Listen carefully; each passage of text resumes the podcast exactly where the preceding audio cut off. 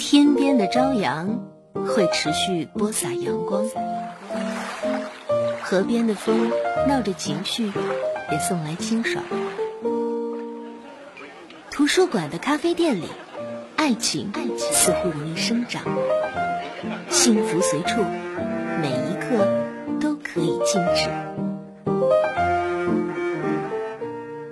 这是你来这座城市的第几年？睡在我上铺的兄弟，路灯下陪你哭过的朋友，现在还剩下几个？青春是没有剧本的演出，如果不停，只能前行。这里是青春不打烊，汪洋、池蕊为您主持。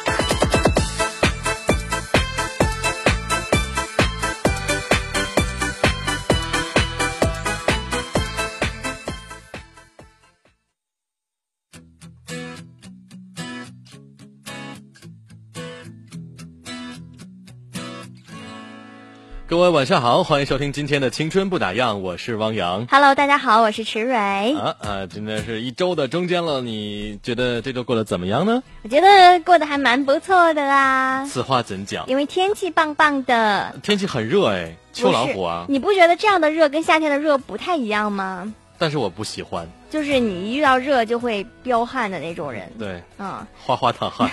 所以来看看天气啊，因为但是据我了解，这个热啊只能持续到周五，对，周末开始周五过。后就开始下雨了。耶、嗯夜什么夜呀？你看今天二十八度，明天也是晴转多云的天气，三到四级的南风，最高气温二十八度，最低气温十五度。嗯所以说这两天天气还挺好的，但是呢，我们还要非常苦闷的在上班。嗯，也是一种享受吧。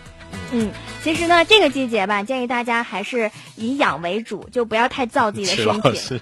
嗯，对，要养身体。对对你看到我杀死你的眼神儿了吗？我没看见，我不敢看你，我现在。没有，这个季嗯节就是，尤其是女孩儿，还是别觉得说，哎呀，这秋老虎来了，还是很热，我就穿的很少。这个季节是最容易生病的。嗯，好吧，欢迎大家关注我们的节目，关注微信公众平台，搜索“哈尔滨经济广播电台”几个汉字，添加关注之后给我们留言互动。同时，在今天我们的历史消息里的第一条留言，第一条这个这个文章哈，嗯大家可以点去看一看。对，啊就，是三中那个孩子的事情。昨天猝死了，真的也是挺遗憾的。对，优秀啊嗯，我们说现在很多的学校或者家长可能更重教育，不太注重健康，嗯所以这样的一条新闻，也希望各个部门，呃，嗯能够好好的把孩子的这个身体健康的这个教育抓起来。都说德智体美劳，但体育这一块好像有点缺失了。对，所以说这个这个消息听到了，我觉得肯定很多家长挺痛心的啊。嗯，呃，说到了孩子们，就来到了我们的童年。哎，如果说童年有个界限的话，你觉得多少岁以下算童年大学以下吧，啊？十八岁以下呗，对都算童年吗？对啊。哎，我的印，象总是初中以下算童年呢，你早熟吧？为什么是初中以上呢？就是初中中以下呢初中之后就青春期了，就不算童年了吧？算少年了吧？少年，然后青年了吧？现在我们是青年，对，所以应该是大学应该是少年吧？啊，不会吧？我觉得初中和高中就应该算算少年了吧？但是我觉得嗯童年给我的印象还是大学下面的，就是初中、高中，而且那个时候印象比较深。你像你幼儿园的记忆，你还记得吗？隐约有一些对，就不多了。，对，所以那个时候童年，除非有一件嗯很重大的事情，比如说那时候，昨天我们俩说那个嗯猫老太太那个、那个事儿算大事儿，嗯、又暴露年龄了。那 那是九五和九六年的。就不管他报不报了年龄，嗯就那件事情让我觉得印象就对于一些年轻的听众，他们都不知道，而且还就是一些外地的小伙伴一说都不知道这事儿，是吗？真的，这个不是全国性的吗？那是哈尔滨的，那是啊当时我在就是说全国都有啊只有哈尔滨。啊，那个时候可能我对这种事儿辨识度不太高吧，我那年纪可能小一点。那个是九五年、九六年发生事情，不过十一月二十八号这部电影要上映了。就是猫老太太，呃，中国灵异事件几部曲之一，然后它嗯是一个元素，嗯一嗯，个部分。对，嗯因为这件哎，事怎么样带大家观影去啊？真的是影响到我了。啊影响到你了。对，哎，但我觉得这个多大？关旭猫，老太太，你有听过吗？三岁你。三年级啊？三年你也蛮三年级，不对，不是三三年级，他三岁，是三岁吗？是三岁。啊，不是三年级，嗯，岁啊，嗯三岁啊，那你嗯比我大一点。那时候我我是一岁多懂事儿，一岁多你就有记忆了，还深深影响到你了。你是逆生长是吗？好吧，来说说今天的话题哈，嗯也可以让大家先参与一下。嗯就是哪一个画面或者是哪一个场景给你的童年留下了巨大的阴影，或者说有巨大的印象？印象吧，印象会更好一些。对，嗯 无阴论影不是什么好事。阴影是不好的，就是嗯好的坏的都可以说。对，记忆深刻也可以说。？嗯，其实童年呢，我的印象就是挺二。哦，他 那个那个给他逼掉的话，不也得是？也是这个音。对啊，也是这个音的就。挺二的呗。嗯，就挺二为什么？为。什么这么讲？因为嗯，因为因为什么呢？因为环境吧。环境吗？对。你在你生长在一个什么样的环境当中呢？男孩子比较多的环境，哦，那你也是纯然后我是引领着男孩子的那个，你是大姐啊？你是？不是大姐，但是他们都会就是屈服在的，你的裙下就？院儿里嘛，院儿里。啊对那时候大院儿玩儿。院儿里，嗯。然后他们都会听我的，就比如说我说好，我们要去江边，嗯，哗，一帮人去江边，哦。好，我们要买零食，把兜里所有的零钱拿出来一起去买零食，然后就就这种。你是狮子座啊，那时候有狮子座的性格哈、愿意统统领别人啊，愿意其实我还真的不是最大的，但我是最作的，所以他们可能因为没有办法，只能听你的，不听你的会怎么样？就是我会骂他，啊？会骂什么？嗯，就污言秽语，没有没有，因为我我记得印象有一次，就是有一个哥哥把我给，他刚学会骑自行车，嗯。然后我就硬要骑坐到他，因为他也他也刚会骑车，嗯，然后我又很，他不会骑，他会不会把你弄弄摔了？对啊，所以他就把我弄摔了，因为他刚会骑，对他啊，刚会骑，然后我让他我让他驮着我，嗯。不是说我也骑，然后我就在他后面坐着，就啪的把我给摔到地上，嗯，当时哭的我像个泪人一样，然后我记得我叉个腰，坐在地上，嗯，然后指着他家阳台，骂着他妈。这因为这个当时印象就这么暴力啊？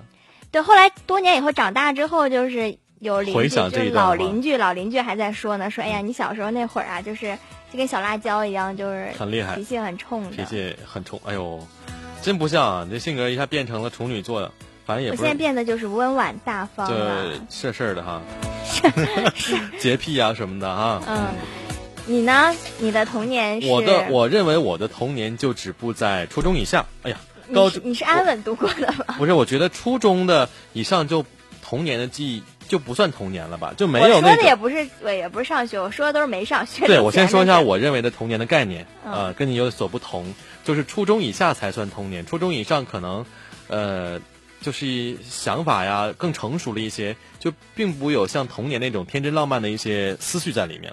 嗯呃，我那时候印象比较深的一些给我留下阴影的事情，就是上幼儿园的时候，我是一个精力很旺盛的人，所以看我现在。就是经常出汗，我只能说明你有点虚，没看出来你哪儿旺。就是我睡觉可以睡很少，嗯，我记得上幼儿园的时候，中午必须睡不着觉，我会让所有人都睡不着觉。然后老师揍你，不，老师呢就会，老师还蛮尖的。然后我在那幼儿园还是一所公办幼儿园，就是挺大型的，老师也没法打你啊，嗯对吧？像私立幼儿园那时候，可能像小时候说打就打手板什么的，让我帮他擦凳子。我记得每一天中午的时候呢，我就拿个小抹布，大家呢都去睡觉了。好，小小王阳，走吧，咱们去擦椅子。然后会擦一中午。那老师不睡觉吗？老师不会睡觉啊，我会、嗯我就不会睡觉。我记得这个印象比较深。对，因为我我小时候吧，你你就看我现在的长相，我小时候长得还蛮漂亮的，所以不管是上小学还是上幼儿园，就老师挺喜欢你的。嗯就你不睡觉的话，老师也不会批评你，他会嗯把你叫到他那儿，让你坐在他腿上跟他聊天，嗯就问问你这衣服谁给你织的呀？啊家里谁最疼你呀？哦，你爸开多少钱呀？你妈在家都干啥呀？看他打不打仗啊？八卦呀！我的天，就跟他聊天啊，所以他不会让我干活。我记得有一次我们老师中午他在吃什么，你知道吗？嗯，吃粥和那个咸菜，嗯，当时把我馋的都不行了。这有什么？但是我没看出来那是粥，我以为他在吃白糖和咸菜，我就在想说，老师吃白糖那个芥梗那个咸菜，你知道吧？嗯很好吃那个。我就在想说，老师吃咸菜和芥吃那个芥梗和糖，他怎么能咽得下去呢？我一直很纠结这个问题，一直很纠结，因为他几乎几个中午都在吃。后来我想想啊，那不是白糖，是白粥。所以呀、总结来说，你的童年就是二嘚儿。哎，有点，有一点，有一点。我们来看听友的留言哈，这个后会无期说，小时候无意中看了电影电视剧啊，七三幺的画面，至今为止想起来就哆嗦，哇，嗯嗯，这是历史了，对吧？这挺血腥的，嗯。嗯，这个朋友叫 L K 说，乐趣是用名侦探柯南给别人带去阴影。哎，柯南我其实没怎么完整的看过。呃，我我看的还挺多的，这还呃会带来一些一嗯，柯南会有一些暴力的或者血腥的吧？他会拿柯南去吓唬人吗？啊、有可能吧哈。还有二蛋今天很忙，说一双绣花鞋，现在想起来还有心有余悸。呃，小时候哎，会有这谢娜演的吧？啊，谢娜呀，不是吧这怎？么突然跳到谢娜不那儿去不是谢娜演的，一双绣花鞋。我听过这个名字，也呃很有年代感。就是翻拍过，但原版没看过。我看过翻翻拍的版本，哦，但是我小时候看鬼片从来不会害怕，因为我知道都是假的。不知道不知道那时候为什么那么成熟，我小时候没看过鬼片，不敢吗？不是不敢，没有这个概念，哦没有接收过这方面的讯息。我唯一看过一个鬼片，就是那个嗯，嗯，谢霆锋跟嗯林心如演的《魔镜》，你啊们看过吗？我看过看过，我还记得大家看的呢。对，有一天那是电视台演，然后我也是电视台看的，对，然后那个他在演演，他在照镜子，然后有一歪头。啪一歪头，然后脖子掉了。当时，哦，我都要吓死了，因为每天晚上就是因为很小，我就自己睡了嘛。嗯只要有睡不着的时候，就会把我妈叫来，我们俩一起睡，睡到我的小床上。然啊，后就是我我有点后遗症，看完这个好像有一集是柜子里装着一个人吧，装着一个鬼。我们家衣柜我就不能看他，我记得那时候。那段是有段时间我不敢照镜子，然后哦照镜子也不太敢歪头。留 留下了很大的阴影。好吧，也欢迎各位听众朋友继续关注我们的节目，呃，搜索微信公众平台“哈尔滨经济广播电台”几个汉字，添加关注来留言互动。下面时间我们来分享今天的青春资讯。整个下午，我都在角落里绣一朵云。他刚到这座城市看到的最美的云。你分享过谁的青春？你有没有谁的故事里啊刻下你的名字？啊？那你现在有了。青春不打烊，欢迎收听。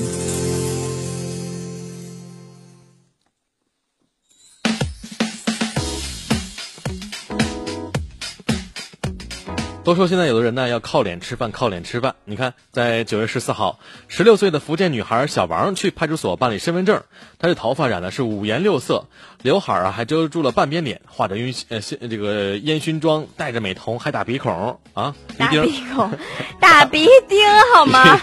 鼻钉。然后民警表示，必须要把非主流的装扮改回素颜之后才能拍照哦。这小王当场大哭大闹，要求民警就这样给他拍，而且照片还必须用软件来美化，把脸给 P 瘦哦。虽然小姑娘有点任性啊，但是呢，我觉得不得不承认的一件事就是，每个人的身份照真的是丑的惊心动魄呀。对，很多人都说不敢，呃，尤其看明星的身份证照？啊，有一些明星他会用他的身份证来证明说嗯他真的是天没有生丽质整过容，对。但是我觉得照出来跟本人也确实不太一样吧。对啊因为我我也我我有我有认识一个男的男生，嗯，男生，他长得很帅的，然后呢，然后他身份证你知道吗？很丑就像个松狮一样。松狮。但我们想说，身份证明明是用来辨别本人的照片，而照出来这个照片跟本人不一样，好像也不太对劲呢。嗯，对啊，所以说每个见过我身份证照的人都是我一辈子的密友，剩下的对你的脸很肥，都被我。撒掉了。对你那时候脸很胖，我记得。对，但现在已经没有婴儿肥了，我也挺挺觉得挺那你抓紧时间再换一个新证吧，是不是？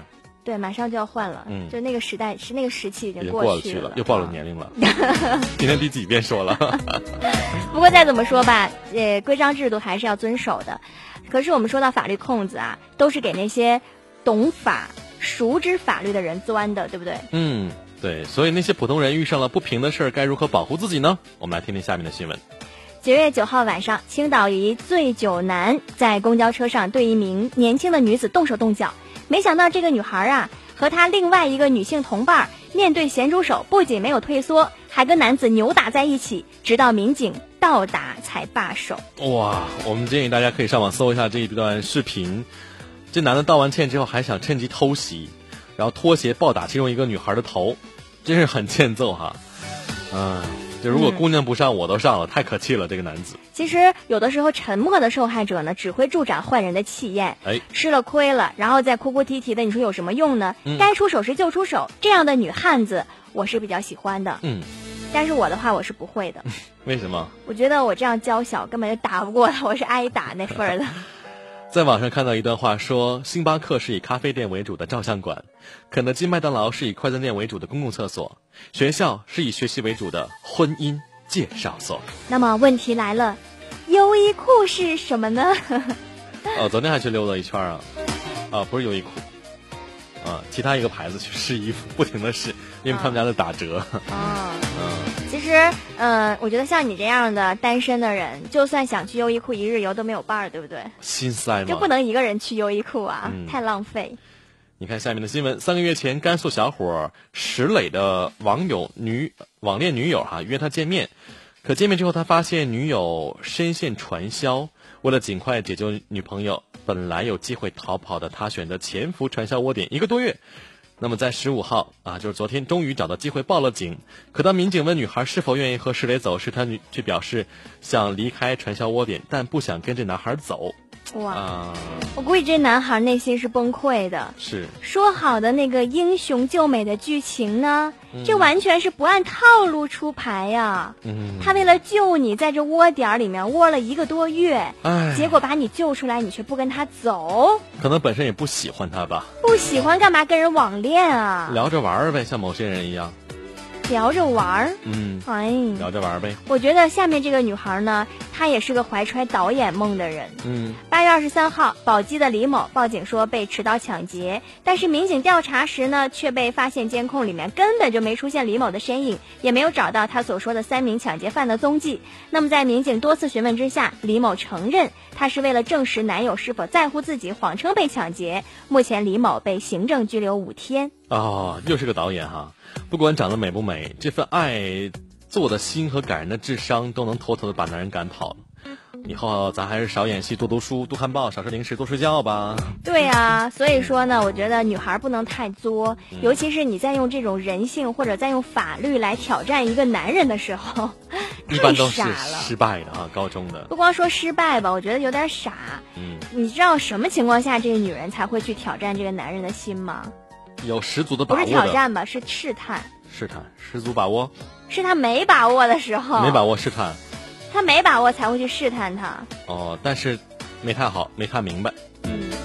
都说生活如戏，有时候剧情走向还真是让人摸呃捉摸不透哈。你看，在九月九号的晚间，武警工程大学学员华峰前往武警医院探望病友，刚出电梯就遇到了一名持弹簧刀的男子。男子将自己的手臂划伤之后，大声喊，威胁医护人员和病人家属。危急时刻，华峰使用擒拿术将他制服，之后用了心理学开导男子，最后，这男子在他的怀里睡着了。哇，这画风变得也太快了吧！就是那种结实的臂膀、温柔的耳语，瞬间成为一粒这个让浪子 心灵的港湾啊！这激情就是四射的画面啊，哦，我觉得如果有一笑而不易，笑而不易，对啊，就会在他怀里沉沉的睡去，是什么样的画面呢？就是两个大老爷们儿。这武警学员应该就是华峰，应该是很壮硕的。对，而且那个我看过那照片，就那个武警小哥看起来很开心，而且是很暖男的长相，就怪不得就是能瞬间攻陷人心，哪个攻啊？进攻的攻。嗯，其实这警察真的都挺暖的哈，但是遇到比较搞笑的一些受害人，也是不离不弃啊。九月十号，湖北的黄女士酒后将两万块钱遗失在宾馆，但是当民警联系上黄某，通知他来领钱的时候呢，不知丢了钱的他却以为警察是诈骗，一直都不理会。这简直就是聪明反被聪明误啊！嗯，好在这民警坚持每天都给黄某发短信，嗯解释自己真的是警察，并且描述了服务员捡钱的经过。那经过了三天，终于让黄某记起丢钱的这一事儿，来派出所领回了遗失款。感觉呢，他也不是很情愿的样子。因为去宾馆干嘛去了？这个女生哦，对，前提是去在宾馆丢失的两万块钱。酒后还是嗯嗯，嗯，其实说到这个钱啊，作为金牛座的我，别说你丢了两万了，你丢我丢二十块钱，我丢了一毛钱，我都能察觉到。而且我在想说，你想一般人他要带身身上要带几万块的话，一定是肯定有什么重要的事对，情。赶紧办完，赶紧就拉倒了。，对啊，嗯那我也想知道说，这位女士她平时随身都带多少巨款呢？可能两万都是小钱儿，她能带个十斤八斤的钱上街，难道是去宾馆 宾馆干嘛呀？啪啪啪宾馆能干嘛呢？啪啪啪啪啪啪是什么意思？打架吗？打蚊子啊？哦，拿两万块去打蚊子，是啊，这蚊子身价不菲啊。就是任性吗？有钱就是任性。嗯 好吧，我们今天的话题哈，有人在问陶中明，他说，嗯，嗯、那个今天主题是什么？对，今天主题是什么？嗯，他说 DJ 可好？呃，池老师越来越漂亮了吧？嗯，嗯没错，还行吧，凑合看吧一直。都很漂亮。嗯，然后他说他要来点歌《海阔天空》啊啊。今天我们的主题先告诉你啊，就是嗯哪个画面或者场景给你的童年留下了巨大的影响。和回忆。对，你也可以来跟我们说一说。不知道你多大年纪，你可以想一想啊，有没有忘记你的童年呢？其实每个人童年的记忆可能都是差不多的吧，就是快乐啊。的榕树下，哎，小时候应该就是男生傻作，女生就是傻淘，有的女生还是很安静的，安静的。嗯。那可能是女生在家练。哎，那你童年的，时候就没有过一大，就是因为都是邻居嘛，嗯嗯嗯就是都一边大差不多，嗯就大家一起玩的那个经历吗？其实不想说，因为暴露年龄啊，因为我一时谁都知道你。多大 好吗？你就不要在这装了。如果说说的话呢，收音机旁的一些人，一些我我想知道现在的孩子们还会就互相到院里就是成群结队去玩吗？现在也会啊，会吗？对啊，哇，因为家长都会带着他们在那个院啊里里玩哈只不过他们不再单一的去集体去玩了，对，就是不会一家一家的。你爸爸妈妈就看着，对像那时候孩子跟散养一样，就直接你下去啊，妈，我下楼玩会儿，早点回来啊，一会儿吃饭了，然后找完你就喊汪洋吃饭啦，就站在阳台上喊。啊，你也是这样的，看来我们俩是一个年代。那时候没有电话，没有电话，只能这么对。，只能满个院儿的好。然后我不一定在这个。院儿，呃在哪院儿玩呢，可能就在别的院儿，然后就没听见。然后没有手表，就错过了吃饭的时间。回来，然后爸爸就，你要吃什么？蛋炒饭哈。我爸总总会给我做个蛋炒饭，因为很方便嘛。那个时候你就说喊这个事儿吧，我也是印象挺深，就经常被喊，而且我们那几个院儿都串联的那种，嗯所以不一定会在我们院儿玩，会报到别的院里去玩。嗯然后玩的时候，就有家长就会喊你，比如说嗯喊那个什么那个。李家，嗯，不，不要喊人家名字了，就是李什么什么，回家吃饭了。然后呢，你看我们不在呢，但院里还会有其他人在呢，就是那些奶奶呀、什么的，他们就说，你姑娘跟那个谁谁谁上那个院儿去了，要不然就是你孙女跟谁谁上那院儿去了，然后就是大家互相都很熟悉，那时候也不会觉得丢孩子。就会后来有一句那个网络词：“你妈喊你回家吃饭。但那个是在网网 网网吧里面喊，就网络上哈嗯”周蕊说：“汪洋池伟晚上好，没有阴影，只有印象。我记得童年里，我和弟弟都喜欢看《新白娘子传奇》，我弟弟想有一个那样的一个佛尘，浮尘浮尘什么东西？就是那个后面的那个东西吧？什么呀？啊，就是那个，他那个就是那个，嗯、扫帚不是，像个大毛笔的东西吗？就是像那打打蚊子。啊，然后他说每次去姥姥家，他都会拿个棍子和抹布当这个东西哈，跟我乱打一通。直到长大之后，我回到姥姥家，我弟弟跟我说小时候的事儿。哎呀，那个画面幼稚和那个傻呀！现在在淘宝里都可以买到这个东西和听诊器。今晚可以点歌吗？想点一首《伤心太平洋》送给朱小游，祝他每每天都开心快乐。嗯，小雨说被一只紫色舌头的松狮狗追了好几条街，每次遇到疯子，它都吓唬我。啊，周伟说，童年我跟弟弟爬过树，跳过墙，那时候我是个傻头。好吧，那欢迎大家继续关注我们的节目，搜索我们的微信公众平台“哈尔滨经济广播电台”几个汉字，添加关注来留言。记得如果加入我们平台的话，查看一下历史消息，点开今天的第一条头条新闻哦，去看看里面的内容。嗯，呃，再说说我们今天的这个话题啊，其实有的时候童年会给人很多的这个影响，嗯，就是你发没发现，如果童年有一件什么样的事情，比如说你爸妈的关系，会影响到你今后的择偶条件，嗯还有老师对你的影响。我有我以前有一个妹妹，她嗯就是因为老师上课可能会打人，她就会很害怕，嗯所以说她就拒绝上课，在五哦年级的时候选择了脱离学校。然后怎么办？然后那时候就进了，就是那种就像我们说的私塾，就是有就是老师去他家里上课。嗯，因为那时候没有小升初这么一说，哇那这样顺利的上了初中。啊，初中就初中正常上的，小学没上。对他小学五年级那年就没上，啊，那无伤大雅，但是。说老师确实给他留下阴影了呀，就让他学校不敢去啊，对吗？这也不怎么样哈。嗯，呃，淘宝宝说，孩子的出生的，孩子的出生的第一面，应该还有出生啊，出生啊，还有嗯孩子第一次哭笑特深，自己童年不记得了，光记得自己的家，只记得孩子的童自己年了，家的小宝贝了，是吧？哈，嗯，好吧，这个时候我们来听首歌休息一下吧。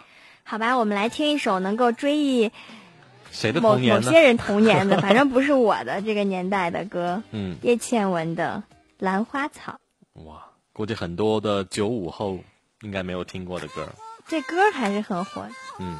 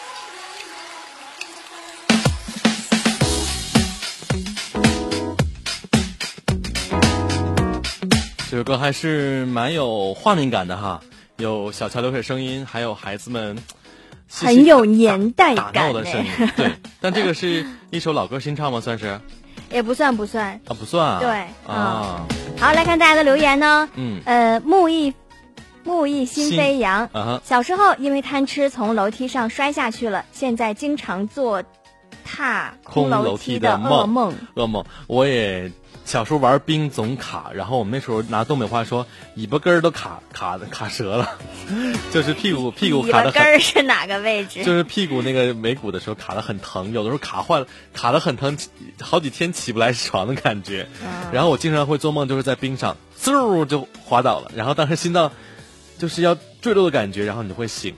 啊，这个呢，我要解释一下哦。池老师，这个是精神上的，这个嗯不是因为阴影造成的，啊就是精神上的。你这个时候可能神经特别的紧张，然后他就会突然有这种，就是我也有啊，经常会有，就比如说感觉你走走道一下子就摔卡了对对对然后就马上醒了那种，啊然后心轰的一下醒了。这样子啊！王欣然说，十岁的时候弟弟还不满一周岁，妈妈不在家，结果弟弟拉了我一裤子，一时不知怎么办的我和弟弟一哭，一直到妈妈回来才解决，然后一起哭。啊、说到这儿，我也想起来一个画面，嗯小时候比较贪吃贪喝，因为我那时候金牛座，嗯然后我小姨家的弟弟呢只有不到一岁吧，然后我刚喝完了，一听那时候叫什么健力宝，还记得吗？健力宝，健力宝什么味儿来？荔枝味儿的吧？荔枝的，对，对啊，我喝完之后，那个味道怎么那么好喝呢？然后还用舌头去舔一舔，好好喝啊！怎么这么好喝？然后小姨说：“哎呀，给弟弟当尿壶吧。”然后呢，他就把那个搅开了，然后给弟弟晚上睡觉的时候去那什么那个健力宝不易拉罐吗？易拉。罐，然后就易。拉罐当尿壶，那会拉到弟弟的那个小。呃没有不会不会，然后就给他搅开之后，还搅得蛮蛮圆滑的，然后就接尿用了。易拉罐是很锋利的呀，正好搅一圈儿，而且你不会怼上去让人尿啊，是不会怼，那也会拉坏吧？不会碰也不会碰到那个。那倒是，不会碰。然后尿完之后，第二天早上的时候，我一看，哎，我就我就忘了接尿那回事儿，我就说，哎呀，昨天喝的这个，妈妈也不让喝，我再去闻一闻吧。越闻越想喝，越闻越想喝，然后呢，然后你就喝了童子尿。没有，然后我又想去舔，然后其实被我妈妈发现了。哎，那你弟弟那什么的啊，你就不能喝。哎，当时这个画面让我很就后怕，就突然想啊，对，昨天弟弟接尿用了，啊，你 还好没喝。还好没就是他。他说这事儿，想起我跟我妹妹发生的一件事情。那时候他还很小，我也很小，嗯就是我走路也不太怎么样，而且她站着微微是刚出生那种。嗯他我们俩就是四岁的差，那时候我也就几岁嘛，嗯五岁左右。嗯然后呢，那时候的床跟现在床不太一样，就很嗯高的那种铁床。嗯然后我姑姑在外面洗头发，然后呢，就让我在屋里面就是看着妹妹。嗯结果那个妹妹呢，她也不知道怎么怎么的，她就滚下去了，她就嗯掉到床下面去了然后那个头嘣的一声摔到地上，你知道吗？啊然后我姑姑还没听见。啊，哎，我说这没听见好啊太投，入了。我就妹妹会哭吧？她哭了呀。嗯，但是他哭呢，我姑也没听见，因为我也不知道为什么没听见。洗的太投入了，对洗刷刷洗刷刷。我这边的手拽着那个墙、那个床的栏杆我怕我也掉下去，拽着那栏杆儿，我这手把我妹妹给提了上来，然后呢，他就给他，我给他放到那个床上，床上然后用被窝帮他擦一擦，然后呢，告诉他你你别哭，你别哭，你别哭。这个事情到现在我姑都不知道，所以妹妹最近智商不太好，记忆力不太好，从小这智商就已经有点问题了。刷一个。你这看孩子怎么看？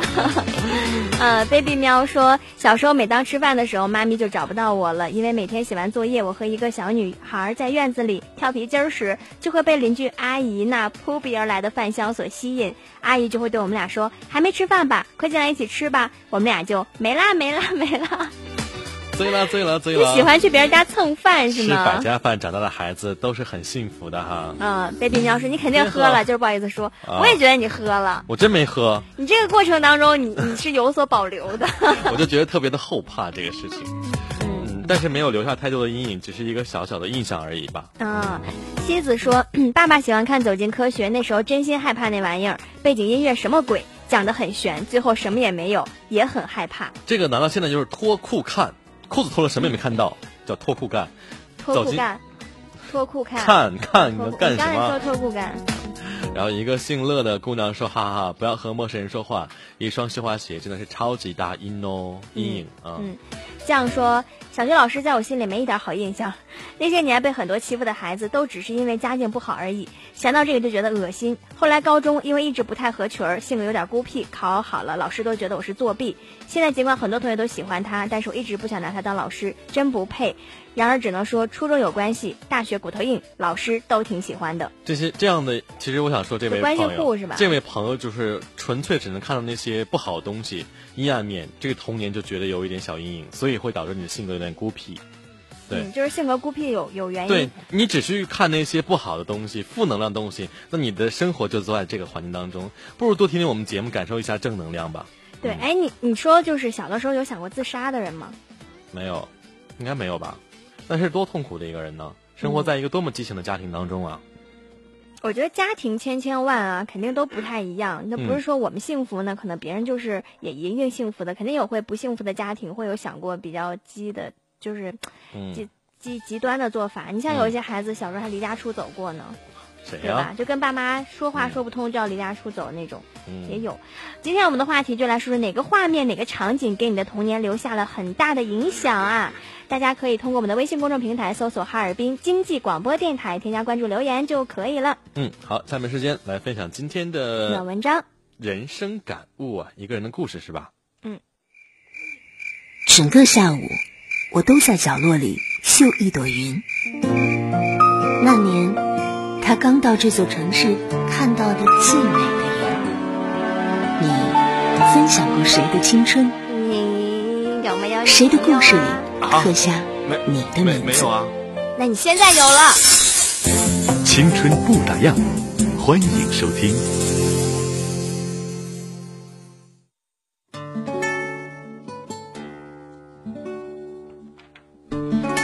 今天我们的暖文章分享的题目是人生感悟。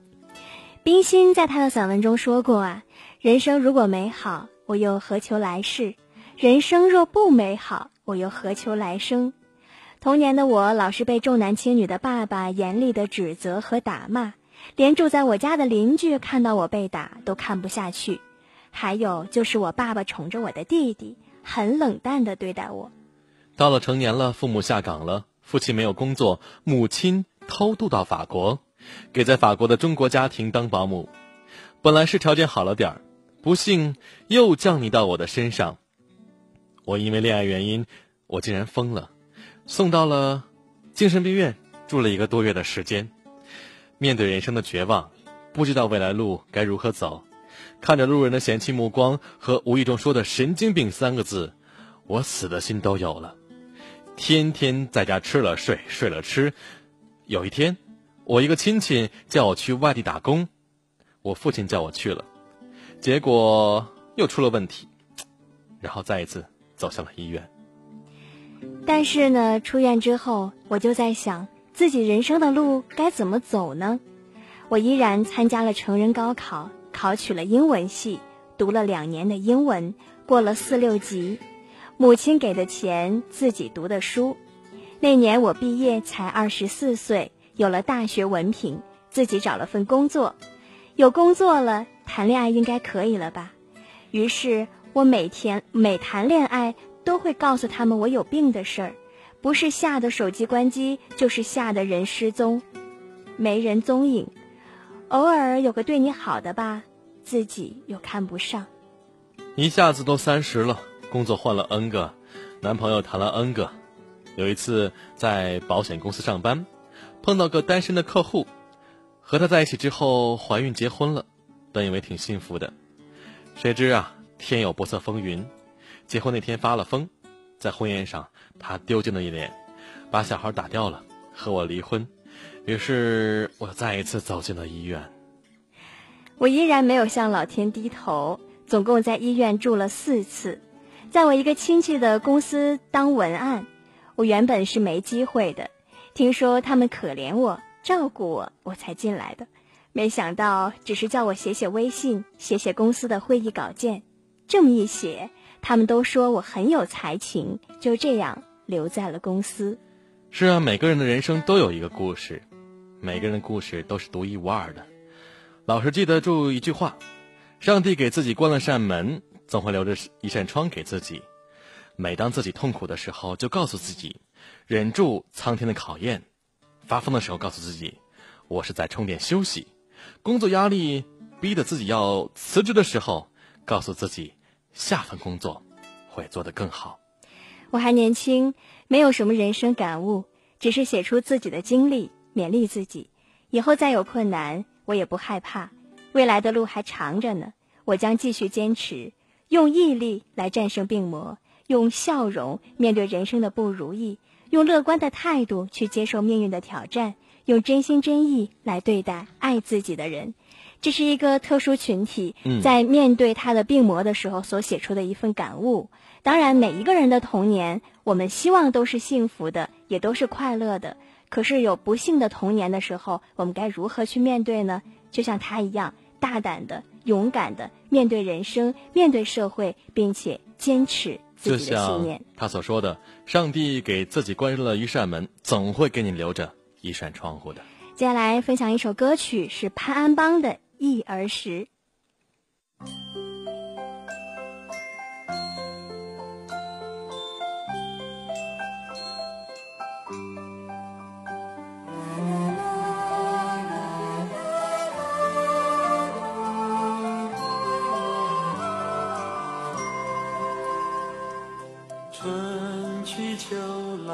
岁月如流，游子尚漂泊，回忆儿时家居，细细黄金万。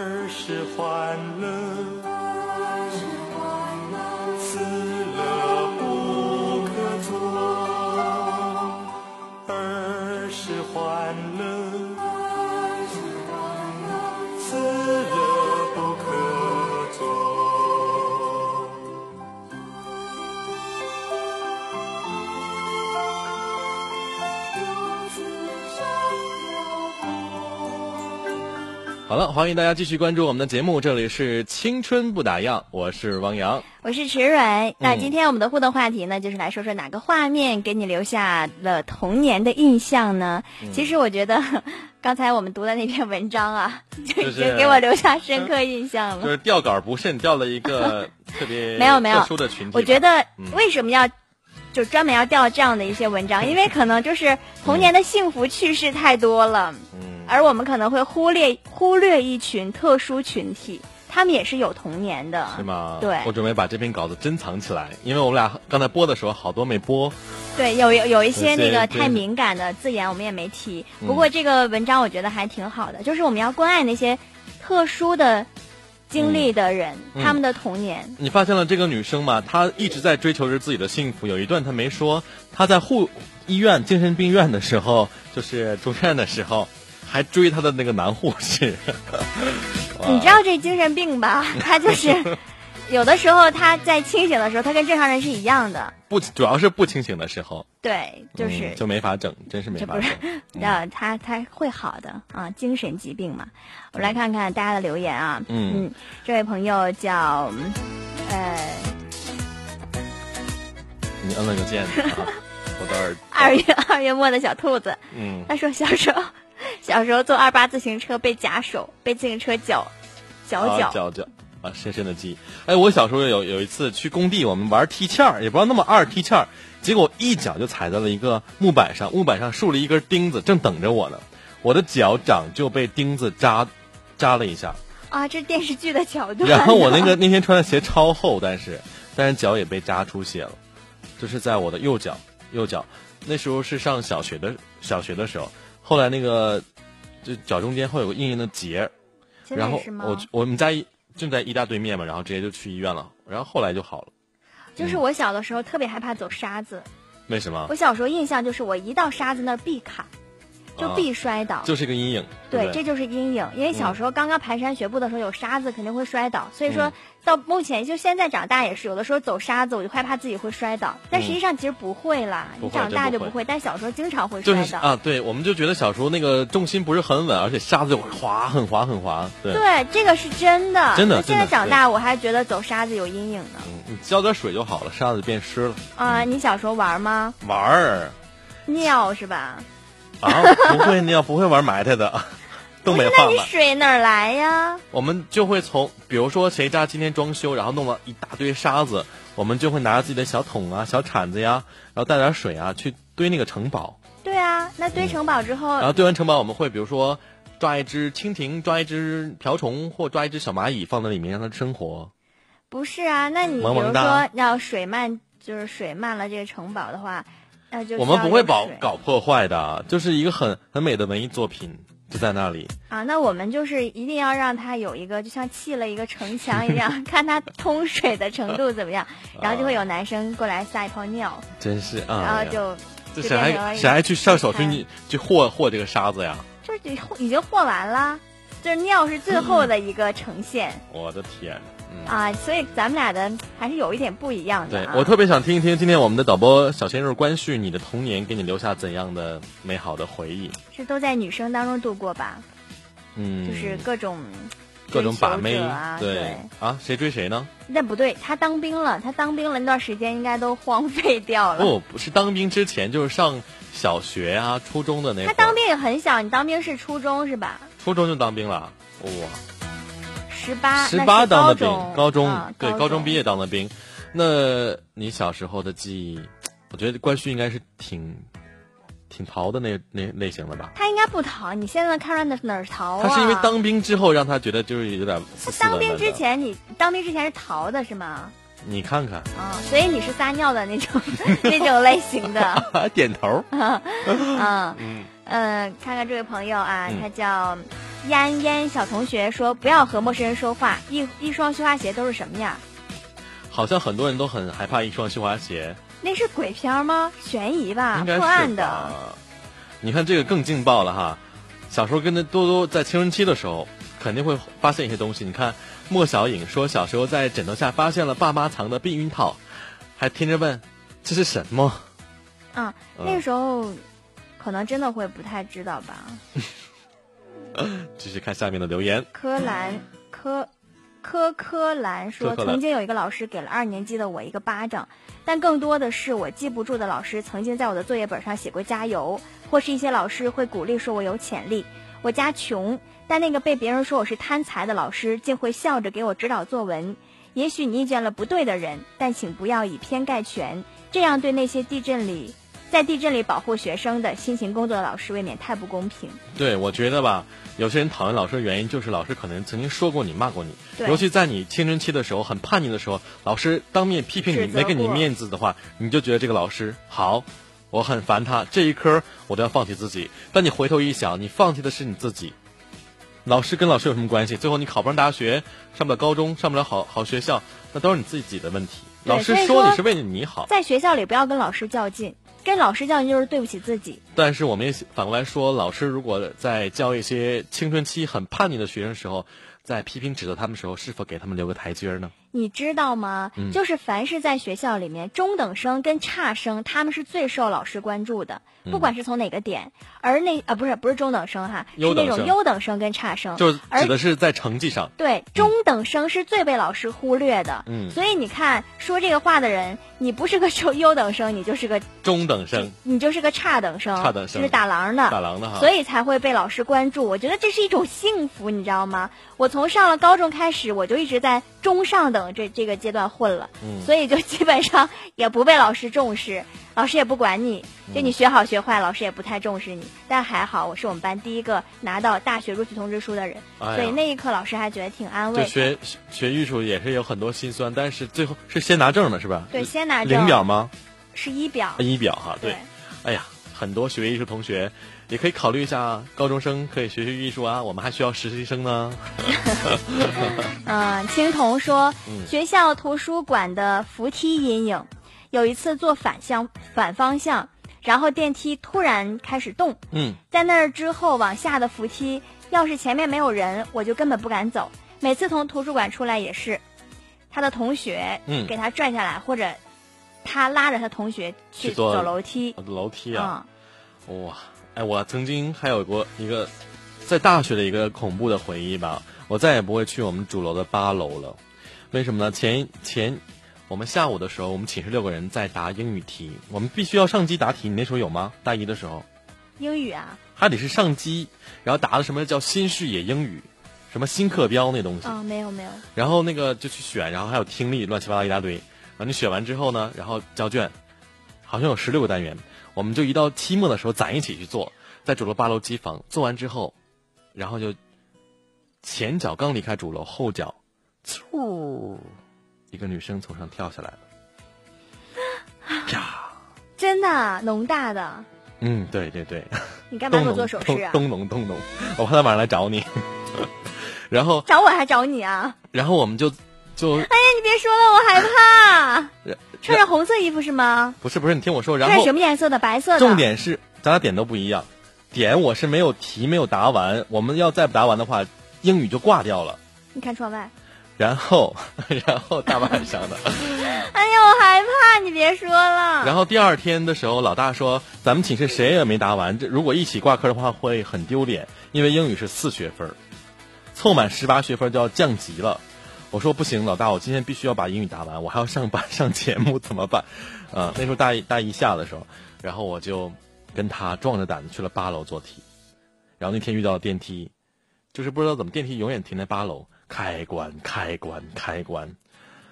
我说走啊，老大，咱们去女卫生间看一下，就那个干嘛要去女卫生间？他从女女卫生间跳下去的。你是说你当天答题的时候那个人跳下去的，答完题我们走了，去吃下午去吃晚饭了。然后他跳下去了。对，嗯然后你们又回来又答题。然后当天就封锁了那个地方，就不能去了。但是我们作业没答完就要挂科，所以你们又去了。第二天解封了，我们就去了。